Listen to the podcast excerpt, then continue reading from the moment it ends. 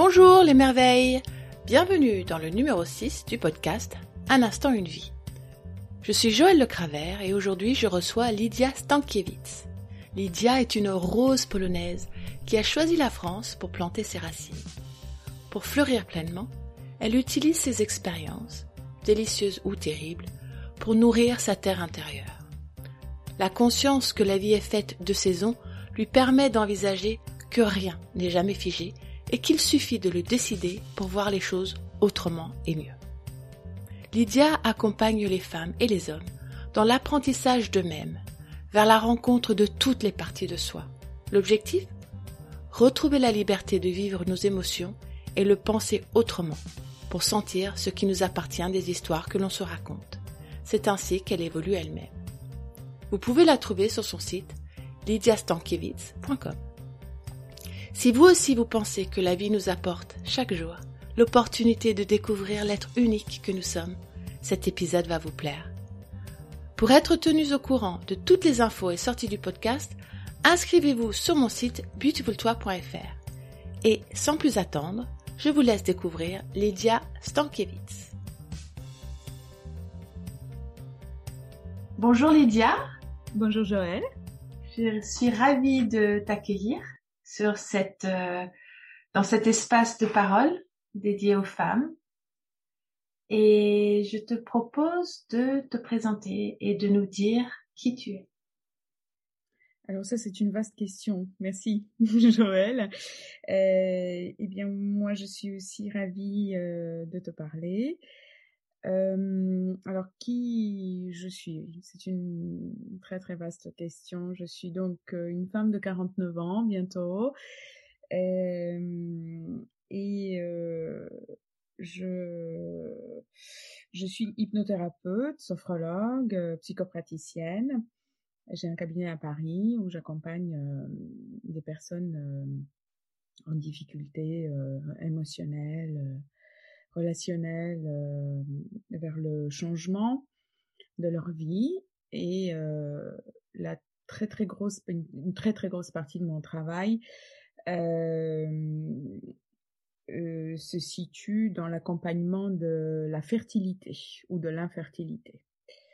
Voilà, donc il s'agit des femmes, des hommes, des couples euh, qui n'arrivent pas à avoir d'enfants et euh, qui font ce chemin-là avec moi ah.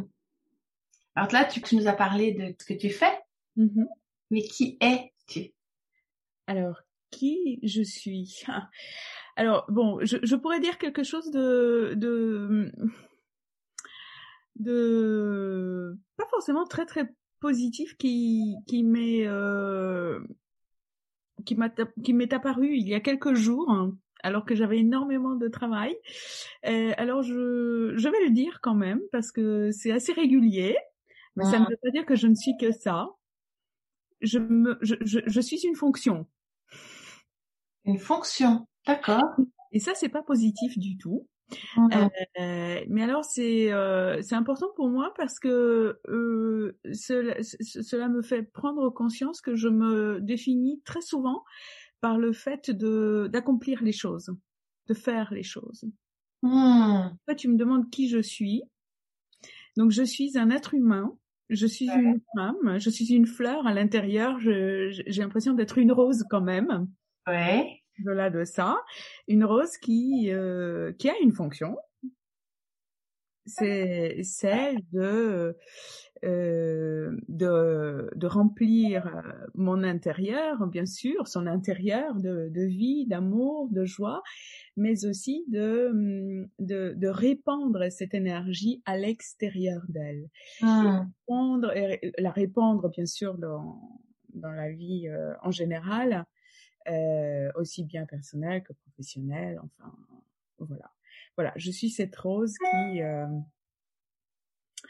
qui, euh, oui, qui répand. C'est vraiment le, seul mot que j'ai trouvé qui soit juste. Cette énergie de vie autour d'elle.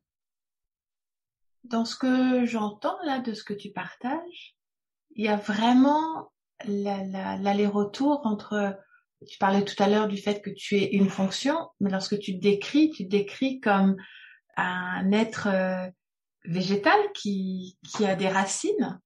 Ah oui. Qui, qui fait des graines, qui fait des fleurs. Et, euh, et dont la fonction est d'être belle, dont la fonction est de répandre une odeur captivante, dont la fonction est en fait d'attirer les, les, les, petites abeilles, les petits insectes, mais mais euh, on pourrait dire que a priori on pourrait imaginer que ça sert à rien. Pourtant, elle est essentielle cette rose.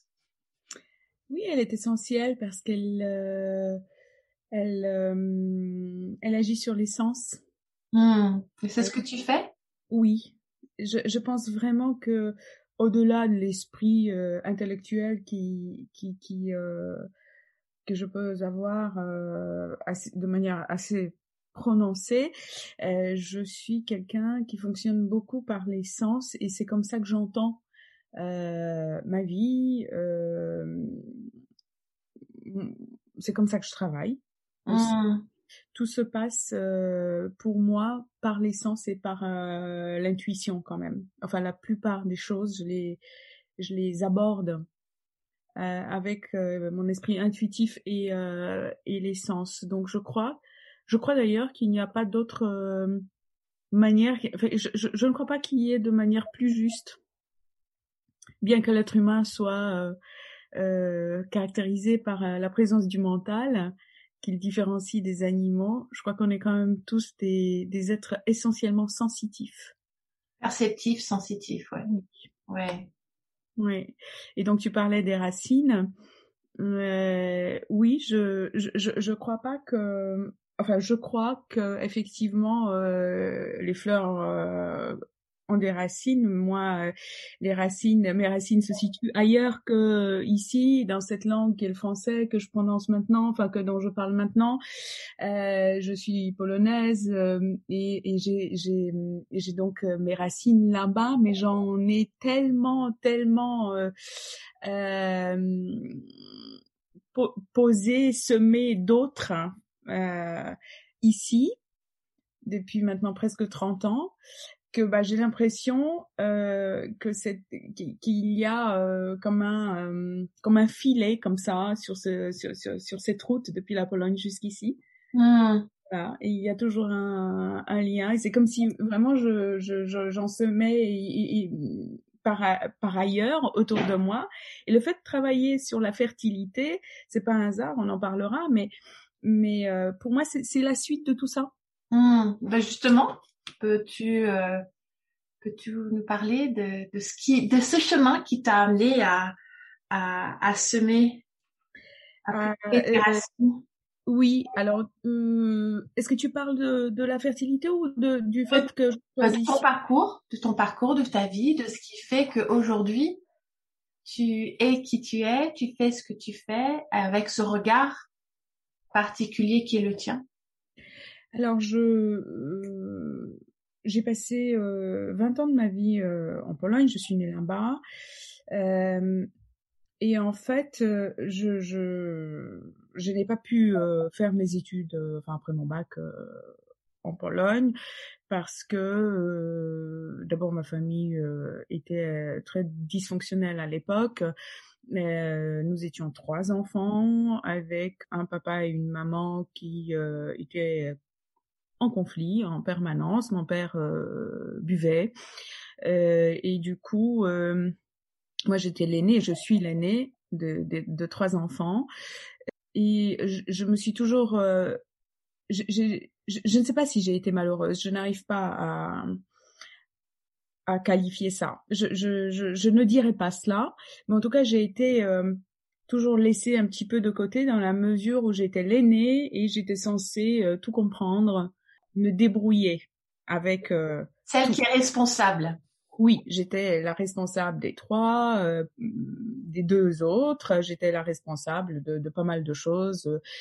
Euh, et, et, du coup, je, je, me suis sentie très très seule. Mais ça, j'en ai pris conscience après. En fait, j'ai vraiment l'impression que j'étais une fille unique parmi les trois enfants.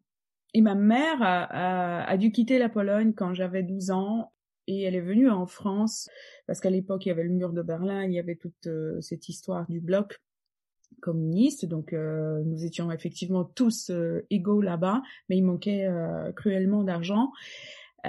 Donc, il y avait beaucoup de... Ben ça, on connaît, hein, il y ah. avait plein de vagues de Polonais, de, enfin, des gens de l'Est qui sont, qui sont venus en Occident. Et ma mère en a fait partie. Elle est venue ici, à Paris, pour travailler, pour gagner un peu d'argent. Et donc, elle nous a laissé avec papa qui buvait, quoi. Mmh. euh, moi, j'ai été euh, celle qui euh, était toujours responsable de cette maison où euh, il y avait toujours des invités, des libations, des... Voilà.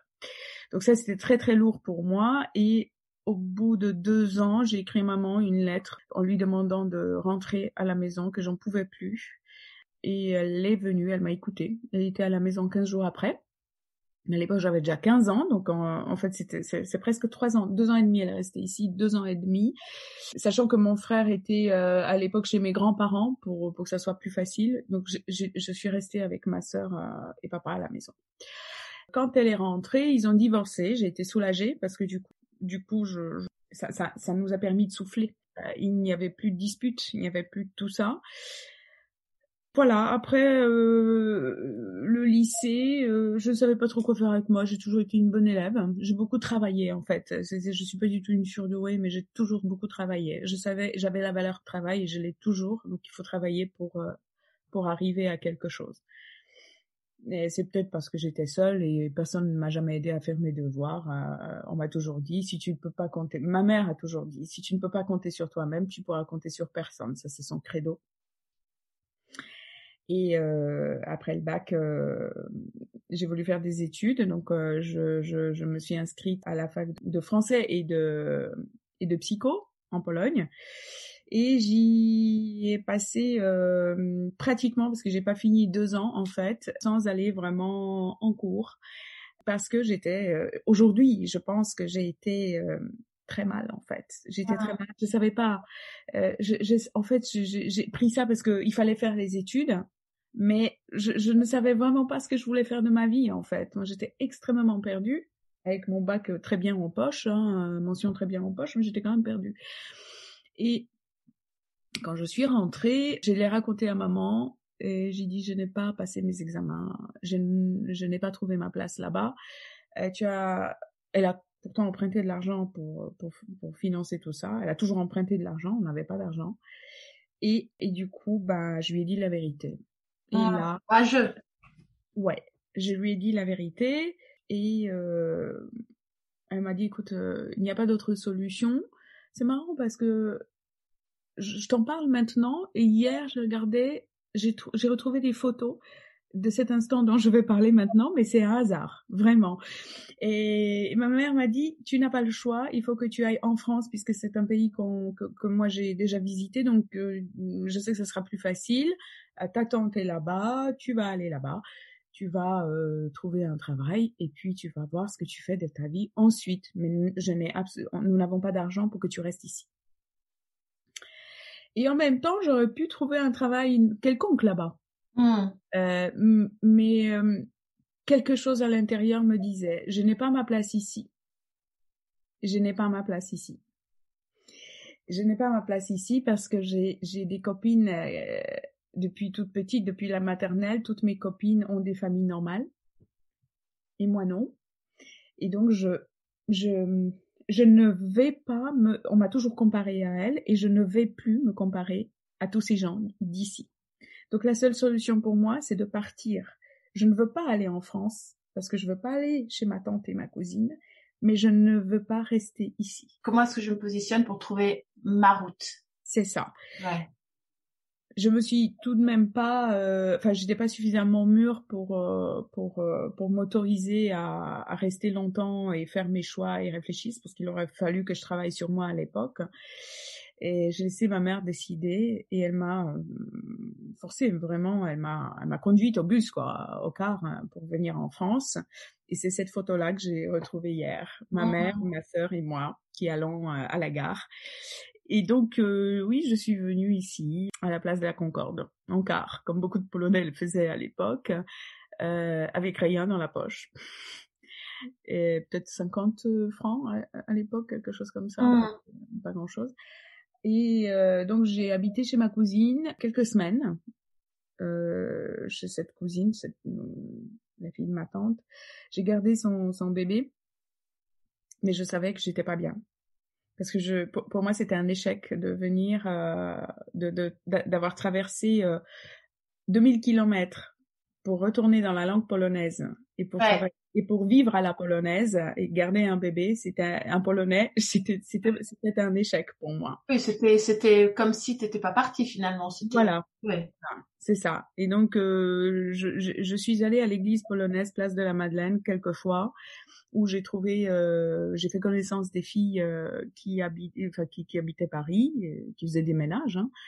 Et donc, je me suis liée d'amitié euh, avec une d'entre elles qui m'a dit, écoute, moi j'ai une chambre de bonne au métro Parmentier, on est déjà trois dedans, si tu veux, je t'héberge quelques nuits, une semaine, deux semaines, le temps que tu te retournes, que tu trouves un travail. Et c'est comme ça j'ai fait une fugue, en fait, parce que j'ai eu peur d'en parler à ma cousine, à ma tante et, et à ma mère, enfin, et je suis partie chez cette fille qui m'a hébergée. Et euh, je j'ai trouvé, enfin, je, je suis allée à l'église américaine plusieurs fois pour trouver des annonces de travail. Euh, à l'UNESCO, je me souviens, enfin, je faisais tout, tout ce qui était possible, l'église, les églises, l'UNESCO, l'église américaine. Et tant bien que mal, parce que je parlais ni français ni, ni anglais, ah ouais. j'avais ma méthode assimile avec moi. Euh, tant bien que mal, je me suis débrouillée pour euh, déchiffrer les annonces et même pour appeler les gens. J'étais quand même assez persévérante en fait. J'ai pas appris les langues, mais j'étais persévérante. Je faisais ça chez moi. J'apprenais toute seule. Et euh, une des familles m'a appelée. Enfin, enfin, j'ai eu donc une, une des, des, des, familles au téléphone très rapidement et, du coup je me suis présentée pour pour l'entretien d'embauche pour devenir fille au père. Et ça s'est très bien passé. La dame m'a rappelé 15 jours après pour, m'informer que ses enfants m'ont choisi, euh, m'avaient choisi, surtout son fils de 6 ans à l'époque. Donc j'étais évidemment ravie. Et ça, c'était mon premier job euh, indépendant. Mmh. Euh, c'est là que je suis devenue autonome. Euh, je sais qu'en mémoire cellulaire, c'est le moment le plus important pour, pour euh, travailler sur soi, il faut bien le définir. Pour moi, c'était vraiment celui-là. Et euh, je savais pas quelle famille c'était parce que je connaissais rien ici. Euh, après, je me suis rendu compte que c'était une famille connue. Je l'ai découvert chez eux. Donc c'était euh, la famille, euh, s'ils m'entendent, hein, euh, j'ai eu un très bon contact avec eux pendant des années après et encore maintenant. Donc c'est la famille de Henri Cartier-Bresson. Donc j'ai travaillé chez eux, j'ai travaillé presque deux ans comme fille au père. Et ce sont eux qui euh, m'ont soufflé, enfin surtout le père hein, des deux enfants, qui m'a dit "Écoute, Lydia, il faut pas que tu restes, euh, il faut pas que tu restes fille au père en fait. tu peux pas faire les ménages. Euh, je, je, je pense que tu es faite pour autre chose. Tu, tu, devrais faire des études." Et effectivement, mais moi j'étais perdue. Hein, je je savais pas ce que j'allais faire de ma vie. Et du coup, il m'a aidé à trouver tout, tout, tout ce chemin de l'université, etc. Il m'a aidé parce qu'à l'époque, il n'y avait pas Erasmus, tout, ça, hein, c'était inimaginable. Donc, euh, il m'a apporté les papiers, euh, les choix que je pouvais faire, euh, sachant qu'avant, il fallait que je m'inscrive à l'Alliance française pour quand même apprendre le français correctement. Et j'ai effectivement passé trois mois à l'Alliance française. J'ai choisi de d'étudier les lettres modernes. Et il a fallu passer un concours de langue française à l'époque pour pouvoir accéder à cela et à ce domaine. J'ai travaillé jour et nuit et je l'ai eu. J'imagine. Bravo. Ouais, je l'ai eu. Et c'est comme ça que je suis allée euh, jusqu'à la maîtrise euh, de lettres modernes.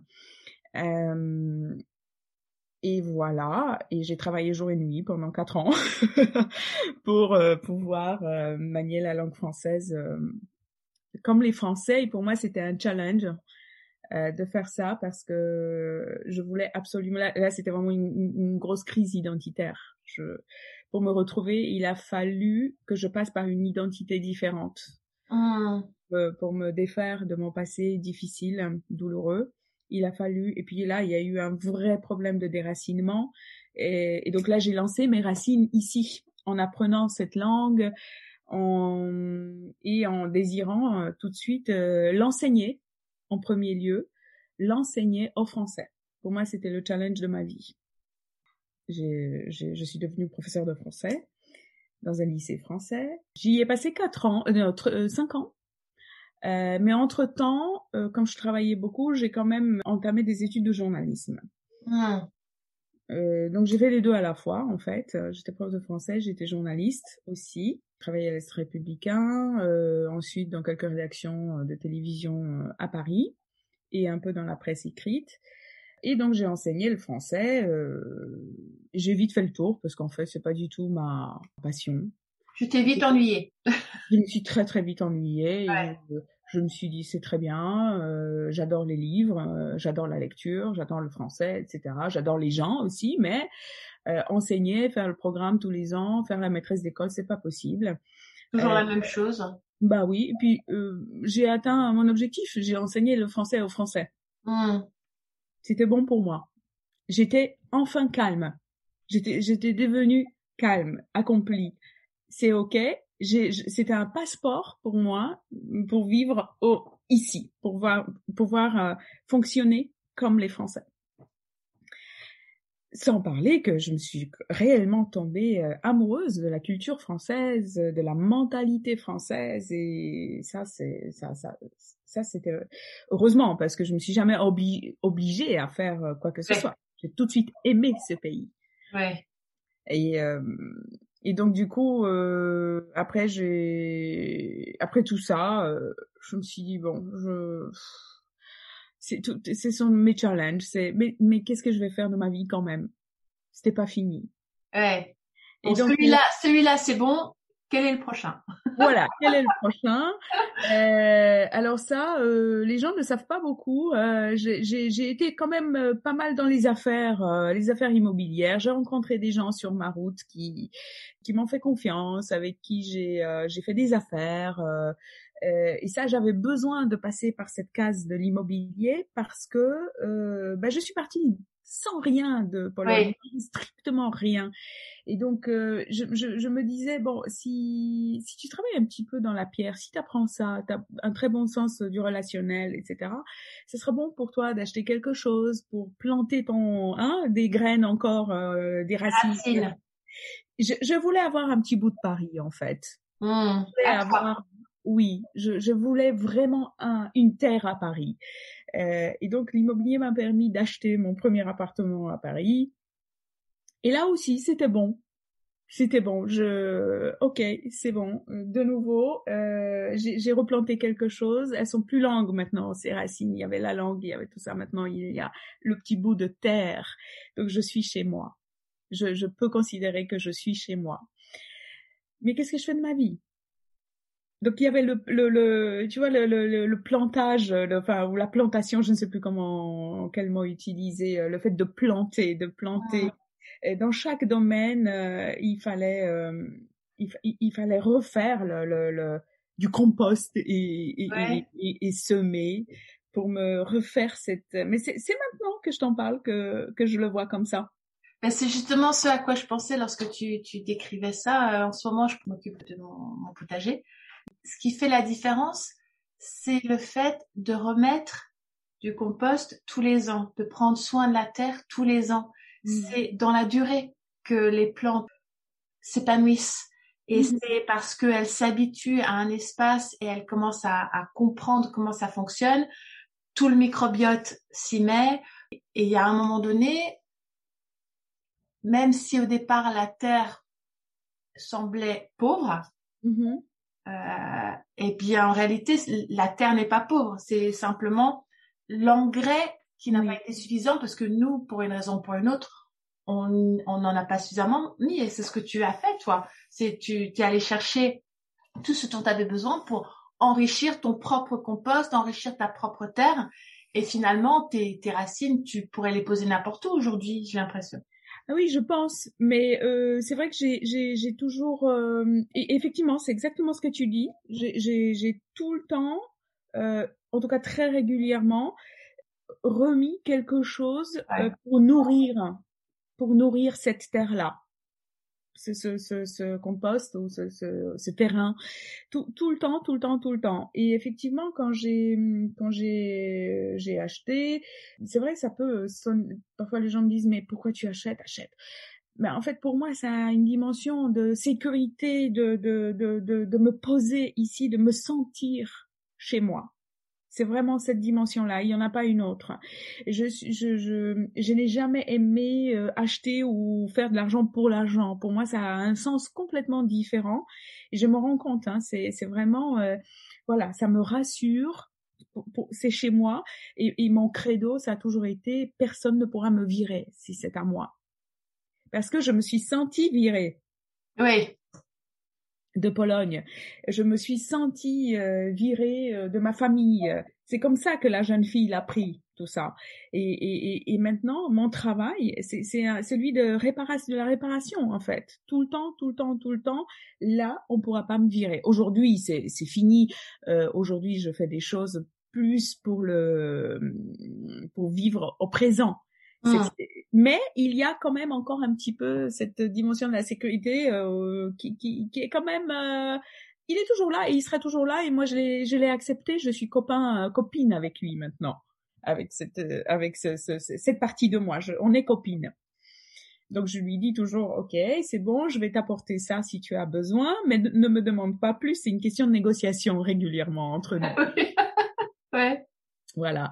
Euh, pense euh, à, à, ta sœur, euh, c'est-à-dire euh, le plaisir, le présent, le présent, vivre au présent. pense à, à, ta sœur qui est à côté, donc une autre partie de moi, elle aussi, elle a droit, elle a droit à quelque chose. Et donc c'est une négociation entre parties. Mais euh, mais voilà, donc après euh, après tout cela, euh, j'ai décidé de bah, d'ouvrir un cabinet euh, d'accompagnement psychothérapeutique et, et, pour ça j'ai fait euh, j'ai fait une école de psycho de, de thérapie brève. J'en ai fait deux et c'est comme ça que je me suis installée. Et entre temps j'ai eu mon enfant que j'ai eu beaucoup de mal à avoir, d'où la fertilité. Oui. Aussi. Et là, encore et encore, je, inconsciemment, enfin, inconsciemment, aujourd'hui, c'est, arrivé, c'est monté à la conscience. Mais je pense que c'est pas du tout un hasard si j'ai eu beaucoup de mal à, à avoir un enfant. Parce mmh. qu'il a fallu aussi préparer le terrain. Il a fallu aussi passer par les fécondations in vitro. Euh, ça a duré cinq ans et le fait que la conception de mon enfance soit passée à l'extérieur de mon corps euh, répond aujourd'hui à mon histoire. En fait, c'est que cette graine, elle a été euh, conçue, enfin tout a été à l'extérieur de mon corps pour ensuite en faire partie. Mmh. Euh, et donc en fait, mon corps, mon ventre est devenu aussi ce terrain où il fallait mettre de l'engrais pour accueillir euh, cet embryon, cette graine qui ensuite a fait partie intégrante de moi. et je crois que c'est vraiment, je disais d'ailleurs à mon à mon à mon mari, hein, tu vois, je crois que notre enfant, il a fallu qu'il soit conçu par FIV parce que ça, ça répond complètement à ce que j'ai toujours été. C'est comme ça que ça s'est fait. Mmh. Mais on a terriblement souffert parce que j'ai été hospitalisée plein de fois, j'ai failli perdre la vie, j'ai fait plein de fausses couches c'est, mais, mais, mais euh, aujourd'hui, c'est, je donne un sens à, ce chemin. À ce chemin. Mmh. Comme cela. Comme si le défi qui t'était à chaque fois présenté était une opportunité pour grandir, pour apprendre et pour t'approprier tout ce que tu avais à apprendre dans ce cheminement de, et dans ce défi. Oui, je, je considère que, que, que, ma vie euh, est une création et que depuis, euh, notamment que je suis donc venue poser mes pieds ici, à Paris, je n'ai cessé de, de créer cette plante dont je te parle, cette fleur. C'est une deuxième naissance pour moi elle a bien sûr des, des, origines là-bas. Mais c'est comme, en fait, c'est vraiment comme, comme s'il y avait deux générations en moi toute seule, tu vois. C'est de, de 1 à 20 ou de, de 0 à 1 à 20, c'est une génération, et puis de 20 à aujourd'hui, 49 ans, c'est une autre génération. C'est comme si j'étais la fille de, de, de, de cette femme-là. Tu vois, c'est comme si ah c'était un plan transgénérationnel. C'est comme ça que je me vois. Ouais, d'accord. Comme si j'avais une mère là-bas en Pologne, au-delà de ma uh-huh. mère, moi, cette fille de 20 ans. Et je suis née à nouveau ici, en fait. C'est un autre enfant. C'est très bizarre. Ouais, c'est c'est ouais. J'ai j'ai pas arrêté de de de, de créer cette cette femme, cette vie, cette euh, plante que je suis euh, toute seule cette fois. Voilà, toute seule. Et, et j'ai eu une crise, euh, une crise, hein, une vraie crise identitaire il y a deux ans, un an ou deux ans, je me souviens plus bien, où j'ai pas mal vu mes anciens copains de Pologne euh, là-bas du lycée parce que j'ai toujours eu beaucoup d'amis là-bas.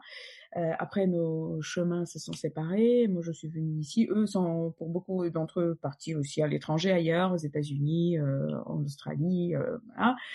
Et on s'est retrouvés euh, il y a un an. le hasard a voulu qu'ils qu'ils soient tous là dans, dans, notre ville natale et on s'est vus plusieurs fois, plusieurs fois en un mois on a fait des, des fêtes euh, pas possibles. Et donc là, j'ai eu comme ça une crise.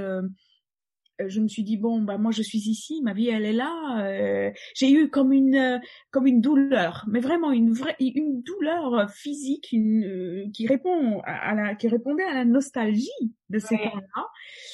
Mais du coup, euh, oui, j'ai de nouveau eu besoin de construire quelque chose là-bas cette fois.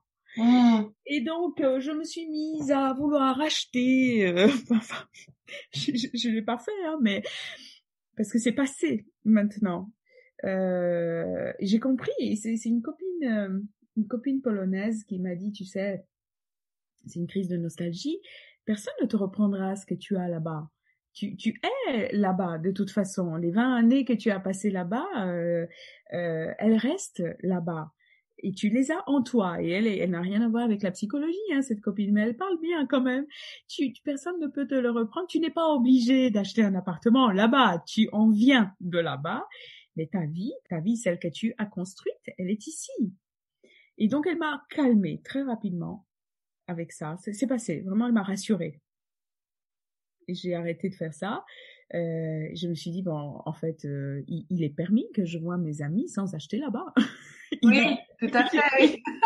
il est permis que je, je continue à, à les voir, à, à cultiver ces liens sans acheter là-bas. Mais, mais tu vois, c'est à chaque fois. Et d'ailleurs, euh, mon mari, euh, il, il, fait toujours, il rit, il rit, oh, mais vraiment aux éclats à chaque fois quand on voyage, parce que moi, parfois, partout où je pose mes pieds, je veux acheter. Ah, moi, je comprends tout à fait. Moi, je suis pareil. vrai? Oui. Oh là là, écoute, passe des heures à regarder se loger. Euh... C'est pareil. Non mais c'est mon dada. Écoute, ouais, dès que je faire, je regarde se loger. On est parti au Portugal quelques fois euh, il y a deux trois ans parce qu'on a on est tombé amoureux de, de Lisbonne, du Portugal. J'ai mon meilleur ami qui, qui vit là-bas, qui est d'origine portugaise mais avec les, euh, qui est né ici et qui vit là-bas maintenant. Et, euh, et donc, je, j'ai, mais je l'ai fatigué, tu peux pas savoir. Je lui ai dit, écoute, tu me trouves un appartement oh, bah, à Lisbonne, je veux acheter là. Et il a passé des mois à me dire, écoute, il vaut mieux que tu achètes en, à Varsovie si tu veux investir. Parce que ici, tu parles pas la langue. Ça va être difficile à gérer pour toi. Et il m'en a détourné. Bon, j'ai acheté à Varsovie, hein. Mais j'ai bien fait. J'ai bien fait, mais mais euh, donc Portugal, il y avait le Danemark, il y avait la Suède, j'ai, j'ai, il y avait la Finlande dernièrement. J'ai voulu acheter partout où j'ai voyagé et je suis comme ça. C'est drôle. Ah ouais, c'est drôle. Je veux avoir un petit bout de terre pour moi, pour me rassurer. Et mon frère m'a dit l'autre jour, tu vas pas avoir assez de vie si tu veux acheter tout ça. vis maintenant, sinon tu n'auras pas assez de vie pour vivre dans tous ces, dans tous ces appartements-là. Évidemment, je n'ai pas les moyens d'acheter, mais c'est, c'est vraiment, euh, voilà, comment je pourrais faire. Euh... Ouais. Et puis c'est, euh, il y a aussi quelque chose de très euh, joyeux dans le fait de réfléchir à comment mettre en place un projet. Mhm. Qu'il aboutisse ou pas, tout, tout ce processus de, de trouver des solutions, c'est quelque chose que moi je trouve très, le, mot que j'adore, euh, que, qui n'existe pas en français, c'est empowering. Oui.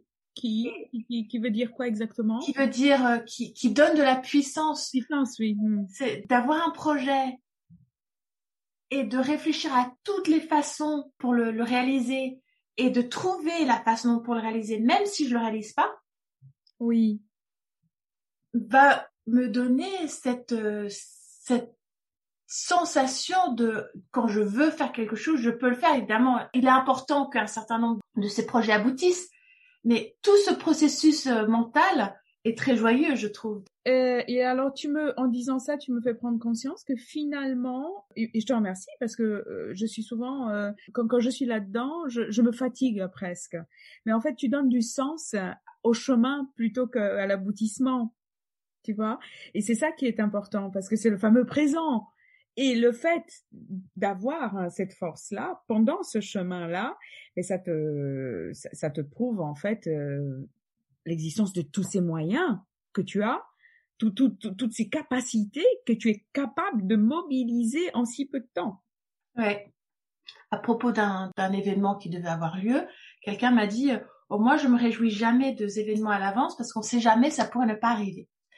Et je me souviens de l'état de choc dans lequel ça m'a mis, parce que au contraire, moi, lorsqu'il y a un, il y a un événement qui est prévu, j'ai tellement de joie à y penser et à et à m'en réjouir, à me réjouir des rencontres, de la fête, que même si ça n'arrive pas, tout ce processus, je l'ai vécu. Et, et, du coup, ça, ça on peut pas me l'enlever. Donc, si je m'en réjouis pas, j'ai l'impression d'avoir raté la moitié de l'événement en fait, curieusement. Et avec ce dont tu parles, avec le, le, le, le fait de te projeter dans un endroit et de faire tout ce processus, ça me rappelle ça en fait. Mais oui, mais qu'est-ce qui compte, euh, Joël, finalement? Que je parle, on parle de, de, du présent et de... de, de, de Ton cheminement. Voilà.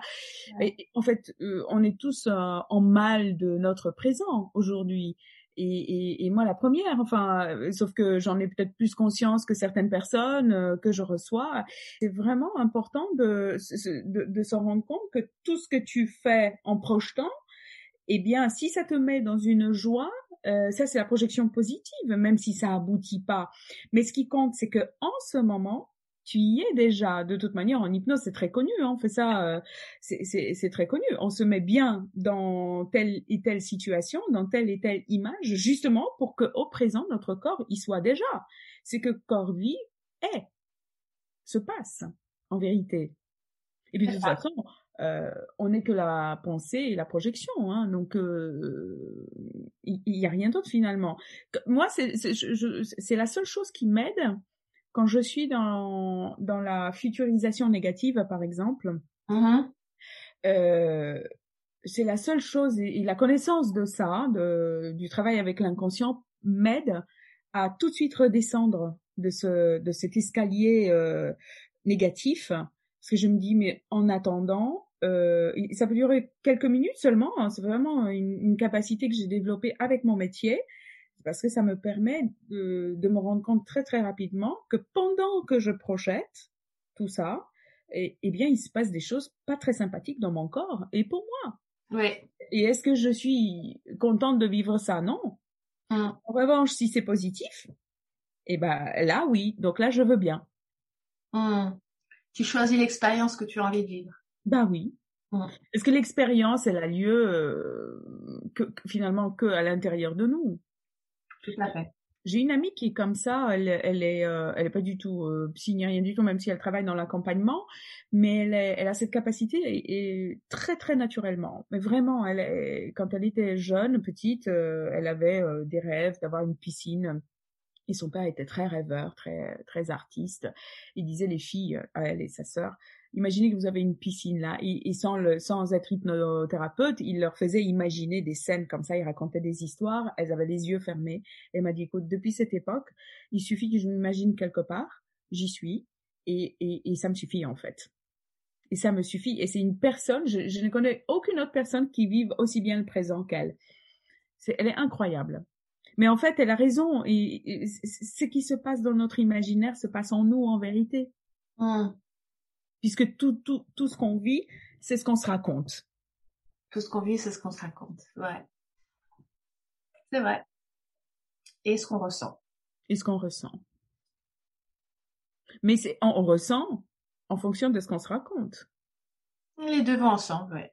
Oui. Ça va dans les deux sens.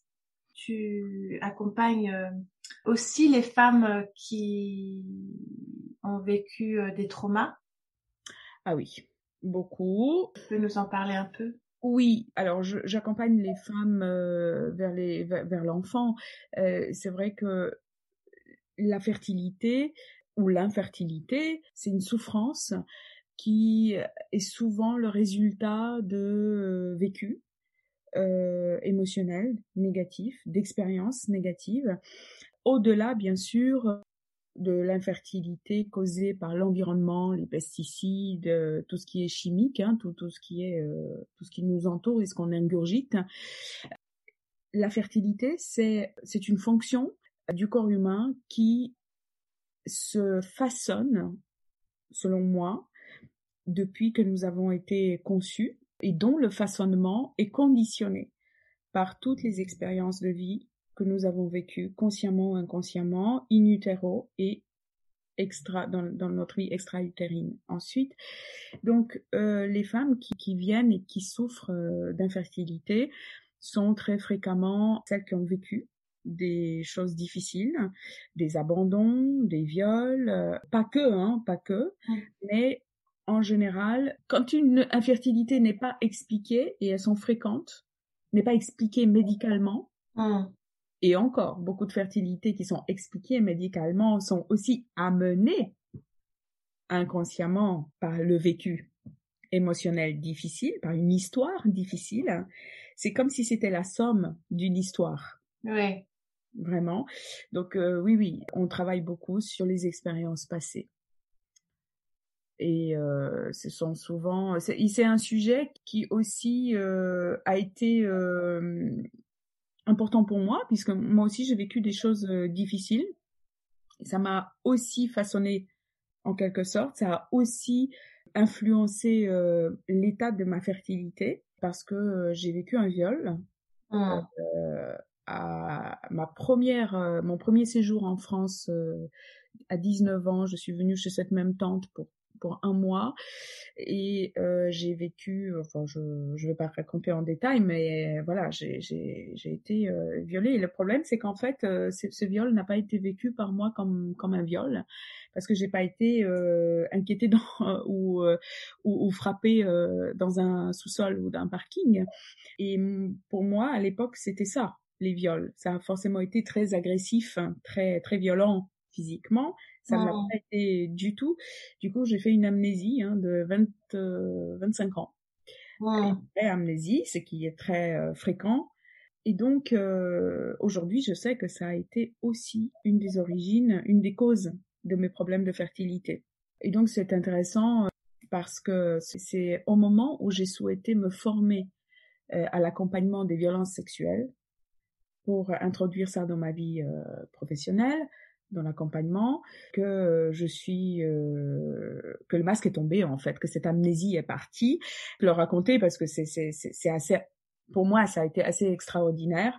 C'est au bout de deux jours de la formation, durant laquelle il y avait des avocats, des, des policiers, euh, des, euh, des, psychiatres, et qui nous enseignaient ce qu'était un viol, quelle était la différence entre une agression sexuelle, un abus, un viol. Euh, au bout de deux jours seulement, c'est long, hein, deux journées entières de formation, euh, j'ai encore pu euh, lever mon doigt et demander pouvez-vous m'expliquer s'il vous plaît quelle est la différence entre un viol et un abus sexuel? Ou une agression. Donc ça veut dire qu'en fait, au bout de 48 hum, heures, je ne comprenais toujours pas la différence. Tu peux peut-être le, le, dire d'ailleurs? Bah, euh, il y a viol lorsqu'il y a pénétration. Euh, et euh, c'est euh, pour parler simplement. Ouais. Mais en tout cas, euh, quand j'ai demandé cela, on me l'a encore expliqué, mais avec un étonnement, et j'ai fondu en pleurs. Et j'ai évidemment tout de suite pris conscience que bah, ce qui m'est arrivé était un viol. Et tous les détails sont remontés en cinq minutes. Mais vraiment en cinq minutes, j'ai pleuré comme une madeleine devant 30 personnes. Et donc une, euh, donc la, la, la, dame qui, qui est à l'origine de cette formation et dont je peux donner le nom, c'est Violaine Guérin, qui est une, qui, enfin, qui est une euh, médecin gynécologue et endocrinologue connue, parce qu'elle a écrit beaucoup de livres, euh, et qui euh, est donc à, à, la tête de l'association Stop aux violences sexuelles. Euh, et qui m'a dit euh, effectivement euh, qu'est-ce qui se passe, euh, etc. Donc je l'ai tout expliqué. Elle a dit bon il faudra effectivement faire une euh, une thérapie pour vous d'abord en tant que victime. Victime bien sûr toutes ces années après. Et donc, j'ai découvert que j'étais d'abord victime. Et donc, c'est ce qui s'est passé. J'ai suivi une longue thérapie. J'ai fait de l'escrime parce que euh, il y a des thérapies via le sport, justement. Et c'est Violaine Guérin qui, qui, qui est à l'origine de tout ça. Et donc, c'est après que j'ai pu euh, continuer ma formation d'accompagnement. Et c'est après que j'ai pu enfin refermer ce chapitre et, c'est, enfin, et régler cette chose-là. Donc ça, c'est intéressant aussi. Et donc aujourd'hui, j'accompagne aussi les, les, personnes qui ont vécu des, des, violences sexuelles. Pas seulement les personnes qui sont infertiles et qui ont vécu les violences sexuelles, mais aussi les personnes qui ont vécu les violences sexuelles. Mmh. Je te remercie d'avoir donné le nom de cette association Stop aux violences sexuelles mmh. parce que euh, il y a encore beaucoup de, de, de femmes et d'hommes qui, qui n'en parlent pas oui. Qui reste dans le silence et qui reste dans la souffrance pendant de longues années. Bien sûr. Euh, L'association se bat énormément pour que ces pour que ces accompagnants euh, accompagnements pardon soient remboursés par la sécurité sociale. Mmh. Je pense qu'un jour ils vont y arriver. Elle va y arriver, euh, Garin. Je pense qu'elle va y arriver et ce serait vraiment une très très bonne chose. Parce que c'est encore euh, un sujet tabou. Ouais. Euh, c'est encore. Encore beaucoup de honte et de culpabilité euh, chez les victimes. Ouais, Énormément. Et moi, je me souviens, j'avais eu en, en, en cabinet quelqu'un euh, pendant plusieurs mois qui a été euh, violé petit. C'était un homme et et et je, je, je, j'ai été très très très très bouleversée par son histoire. Et aujourd'hui, alors qu'il a vu d'autres thérapeutes, des psys, euh, tout cela, il a enfin réussi à parler euh, publiquement. C'est quelqu'un de connu. Et, et j'en suis bien bien heureuse qu'il a réussi à en parler. Ouais, ouais, c'est important, très important. Oui. Merci de partager cette, euh, cette vulnérabilité. Bah écoute, ça a été euh, pour moi une source d'interrogation, Joël, parce que je, je, je me demandais bien euh, s'il fallait que je parle de cela. Euh, c'est une partie de ma vie qui, qui, qui a été très très enfuie, très euh, non reconnue, ouais. longtemps involontairement. Euh, et puis, pour, pendant un moment, quand je t'ai eu au téléphone, volontairement, tu te souviens, je t'avais ouais. dit, je ne veux pas en parler de cela, et tu m'as demandé pourquoi. C'est certainement qu'il y avait encore une partie de moi euh, qui considérait que c'était une faiblesse. C'est le regard qui existe encore aujourd'hui sur euh, la responsabilité de la victime, mm. sur la, le fait aussi que parfois, lorsqu'on n'a pas su se défendre ou pu se défendre, on se sent fautif de n'avoir pas su se défendre seul. Absolument. Ouais. Fautif aussi euh, d'avoir répondu à une personne, d'avoir parlé à cette personne, d'avoir euh, posé son regard sur elle. Fautif finalement, comme si, comme si nous étions à l'origine de la rencontre? Coupable. C'est simple, c'est ce que toutes les victimes disent. Hein. C'est si j'avais pas fait, si j'avais pas voulu, c'est certainement que j'ai voulu le faire, puisque si j'avais pas voulu, j'aurais dit non. Oui, et puis même au-delà de ça, même même si euh, la victime est à l'origine de la rencontre, un non, c'est un non. Point. Oui. Quel que soit le moment où ce non arrive. Absolument. Mais parfois, et souvent, il n'y a même pas de non. Il n'y a même pas de non euh, parce que euh, l'être est tellement rempli de, de conflits émotionnels pendant ce moment-là qu'il y a, il y a la peur, il y a l'angoisse qui est terrible. Un non, c'est, c'est, vous savez, enfin, tu sais, c'est vraiment le problème de oui et non. Euh, dont on parle tellement aujourd'hui concernant les violences sexuelles. Cette, cette chanson, euh, cette chanson euh, Balance ton quoi. Je ne sais pas si tu vois la chanson Balance ton quoi. Et, et, et, dans le clip, on voit au milieu de la chanson les filles et les garçons et les filles disent non, c'est non. Non, c'est non. Et puis les, les, les, garçons discutent entre eux. bah t'as compris, mec Non, c'est non. Non, attends quand la fille dit oui, c'est quand, quand, la fille dit non, c'est en fait oui. Et en fait, il y a une vraie confusion autour de ça, parce que une victime, et pas forcément une fille, hein, ça peut être un garçon, mais une victime ne dit pas souvent non simplement parce qu'elle est terrifiée. Elle est terrifiée, elle a peur de dire non. On dit pas non, on dit souvent, même les gens disent oui, je veux bien, euh, mais pas du tout. Il n'y a aucune conscience, il n'y a aucun détachement, il n'y a aucun mental euh, qui arrive à ce moment-là qui, entre en jeu et qui permet le discernement. Il n'y en a pas. Le, moment est trop terrifiant. Ouais. Trop terrifiant. Dernièrement, j'ai une jeune fille euh, en thérapie justement. Euh, malheureusement, elle, elle, est à l'hôpital aujourd'hui, mais euh, elle a vécu une expérience, une expérience terrible. Elle n'a que 13 ans elle a vécu une expérience terrible avec un garçon qui en a presque, enfin qui a, qui a plus de 19, euh, 19 ans. Euh, et, et aujourd'hui, elle, elle dit bah j'étais pourtant bien, mais en fait je ne sens plus mon corps. Euh, euh, en fait, j'ai pas dit non, euh, mais en fait euh, vous ne pouviez pas dire non.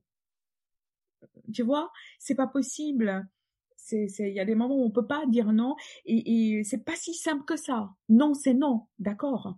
Mais la plupart des victimes ne peuvent pas dire non. Merci infiniment de, de dire ça parce que ça, je, me sens assez émue. C'est vrai pour l'abus sexuel et c'est vrai pour tellement d'autres domaines des femmes et des hommes qui vont accepter un comportement, un abus parce que effectivement, ils n'arrivent pas à dire non. D'où l'importance du travail personnel, d'aller chercher de l'aide auprès des, des, accompagnants pour sortir de la culpabilité parce que à chaque instant, on fait ce qu'on peut faire. Voilà. Oui, mais absolument. Je pense que la première chose, euh, c'est tout à fait ça. Et, au-delà même des violences sexuelles, euh, la première chose euh, à, à travailler chez l'être humain, c'est euh, la confiance en soi et c'est l'estime de soi. Parce qu'il suffit que que l'on soit ou que l'on ait été euh, euh, élevé dans une famille où il y avait de l'agressivité, où il y avait des liens toxiques entre les parents ou euh, entre parents et enfants, euh, où il y a un abus de pouvoir de la part de la mère, du père, euh, quel qu'il soit, mais un abus de pouvoir pour que il y ait une absence ou une altération de l'estime de soi et dès qu'il y a une altération de l'estime de soi, le oui ou le non ne peuvent plus sortir de manière franche.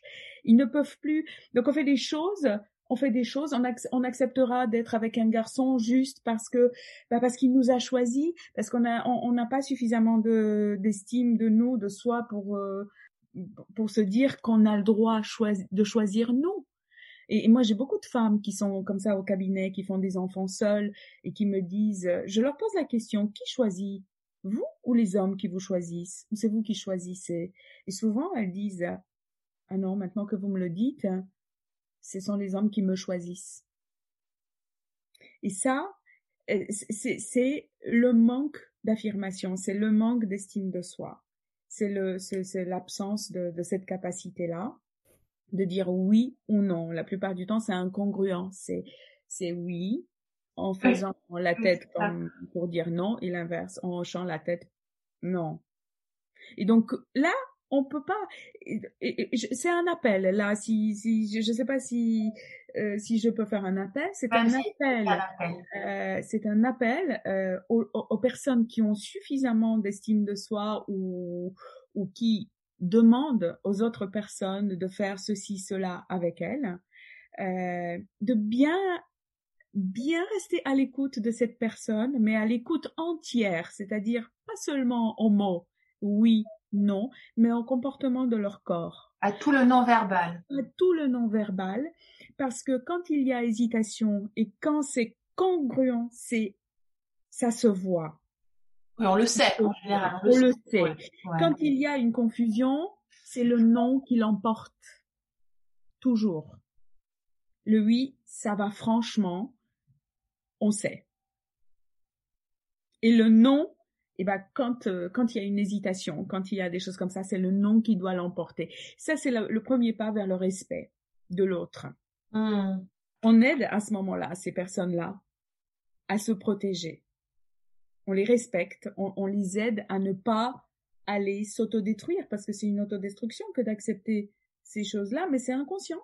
Pour moi, ce débat entre le oui et le non, il, doit aller beaucoup plus loin que cela. En t'écoutant euh, parler de ça, ce que je j'ai l'impression que tes racines sont maintenant bien ancrées, bien posées, bien solides. Mm-hmm. et, que, et, que, cet espace de oui et de non, c'est quelque chose que tu as exploré très clairement dans ta vie.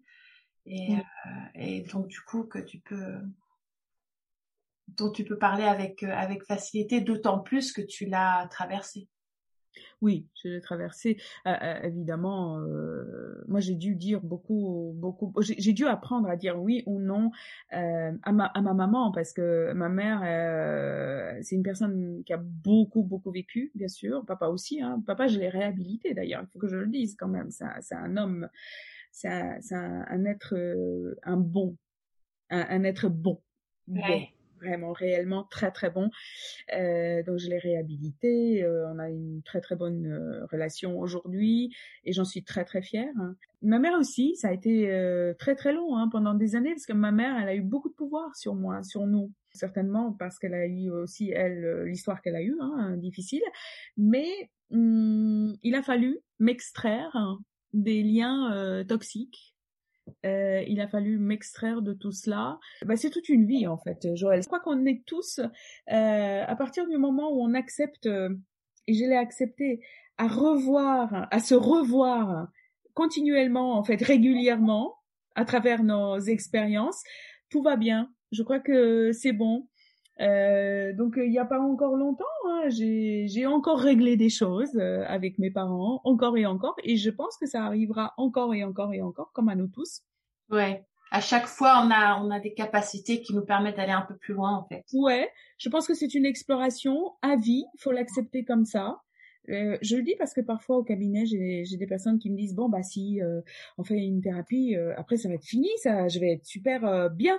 Mais en fait, ça veut dire quoi être super bien? Ça veut dire est-ce qu'on achète quelque chose et on est on est on est rempli là? C'est c'est c'est à vie, c'est super. Après, c'est pas ça en fait. Être bien, c'est accepter qu'on a des moments, qu'on ait des moments faciles et difficiles et euh, bah, les prendre euh, comme ça, euh, bras dessus, bras dessous, et, et, et faire avec.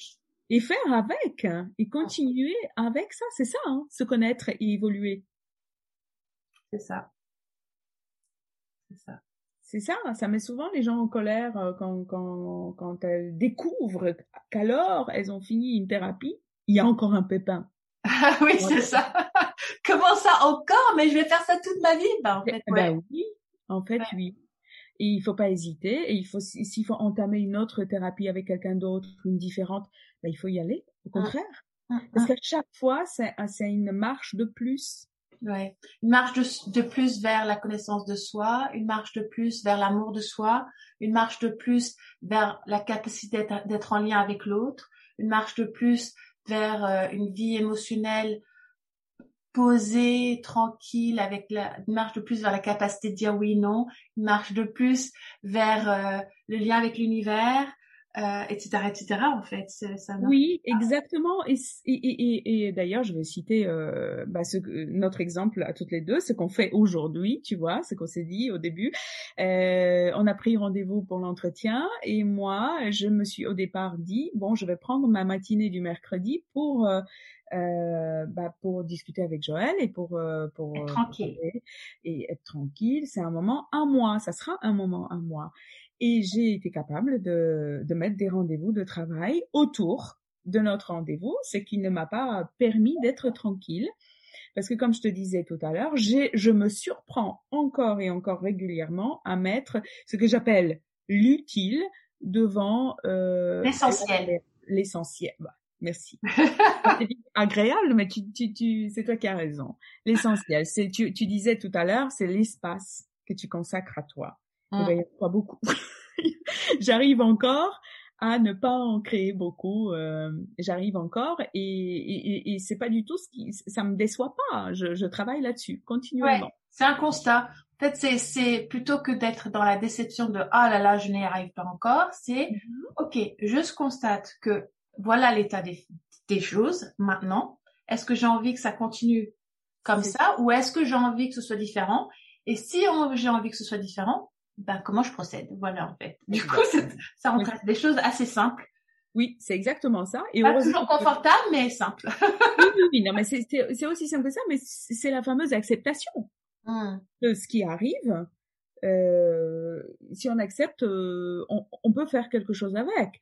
C'est comme si euh, on avait, moi je, je, donne toujours cette métaphore euh, aux gens au cabinet, c'est comme si vous aviez un voisin euh, qui vous perturbe euh, à côté, qui fait du bruit, qui, qui, qui, fait des choses, qui vous demande toujours du sel ou je sais pas quoi, qui vous gêne, tant que vous ne lui ouvrirez pas la porte pour discuter, il va vous embêter à chaque fois plus, plus, plus. Et si vous acceptez, lorsque vous accepterez de lui ouvrir la porte, vous allez échanger avec euh, lui, et si ça se trouve, il n'a pas, pas du tout besoin de, sel, mais il a peut-être besoin de vous dire bonjour et se présenter, j'en sais rien. Ben, vous faites ça, et il, aura tout, il va toujours continuer à faire du bruit, mais ce bruit va vous gêner beaucoup moins.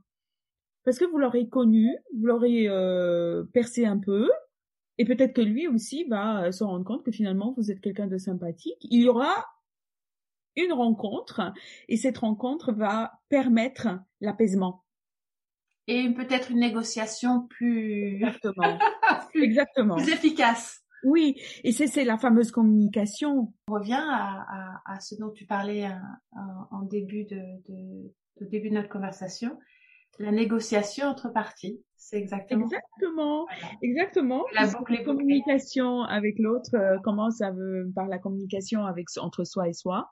Ouais. Et comme on a plusieurs parties, comme tu sais, euh, à l'intérieur de nous, mais c'est à chaque fois le marché et on négocie le prix.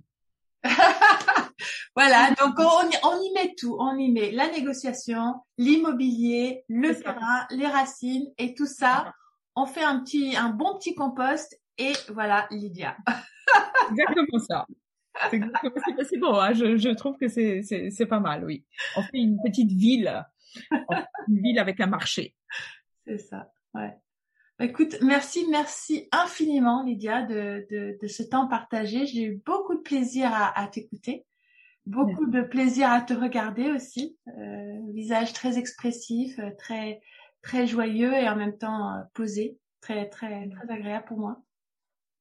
Alors j'ai un site internet qui est euh, qui est simple simplement appelé comme moi, lydiasankevich.com, euh, qui est un peu vieillot maintenant, mais il est là. Voilà, ça suffit. Je vais le changer. À l'occasion. À l'occasion, voilà. Et je suis sur Doctolib aussi. Euh, je travaille au cabinet et en vidéoconsultation. J'ai plein de projets. Euh, voilà, on peut me voir un peu partout. Je donne des conférences euh, et bientôt un livre aussi euh, sur la fertilité. Donc, euh, pour l'instant, il est en correction et, et j'espère qu'il sortira vers la fin de l'année. Super. Bah écoute, dès qu'il sort, j'espère que tu me tiendras au courant. Et, mmh. et, Joël, je voulais te remercier aussi parce que tu, tu, on se connaît pas énormément, mais déjà, tu vois, c'est comme si je te connaissais bien. Je me sens vraiment euh, enveloppée de douceur. Donc je te, je te remercie pour ton accueil, pour ta proposition, pour euh, pour tout ça. Euh, J'étais un petit peu affolée en plus avec euh, ces changements d'horaire euh, tout à l'heure et toi tu m'as répondu de manière aussi douce et je me suis tout de suite sentie bien. Ouais. Bah écoute, je te remercie de ton retour. Je trouve que ces ces espaces là de de partage sont des espaces. C'est un espace où j'ai envie qu'il y ait une vraie une vraie parole, une vraie authenticité, un vrai accueil de ce qui est là. Et la réalité, c'est que euh, la vie arrive et que parfois il y a, il y a parfois des personnes qui euh, qui changent le leur trois fois ou quatre fois parce que il se passe plein de choses et c'est pas grave. C'est pas grave. Non, c'est pas grave. C'est quand c'est juste, de toute façon, on se parle. Comme là, oui, oui, oui. juste. Alors, je suis très contente parce qu'en fait, tu sais, et ça, je, je, dois te le reconnaître, tu sais mettre les gens en, en sécurité, mais aussi euh, dans une ambiance euh, douillette, euh, extrêmement, extrêmement douce. Tu vois, on n'a pas envie, on, on, ne ressent, moi, je ne ressens aucune urgence avec toi. Je ne ressens aucun bouleversement de mon horloge interne avec toi. Et ça, c'est précieux. Bah, écoute, je te remercie infiniment de ce retour. Je t'en et, et, puis, euh, bah, écoute, euh, à bientôt. À bientôt. Euh, en vrai. Oui, j'espère moi aussi. Je te remercie infiniment. Au revoir, Lydia. Au revoir, Joël. Si cet épisode vous a inspiré, je serais ravie que vous partagiez vos impressions dans le groupe Facebook Un instant une vie. Rendez-vous la semaine prochaine pour rencontrer une autre femme, unique et singulière dans sa puissance et sa vulnérabilité. Belle et douce journée, créatrice de vie.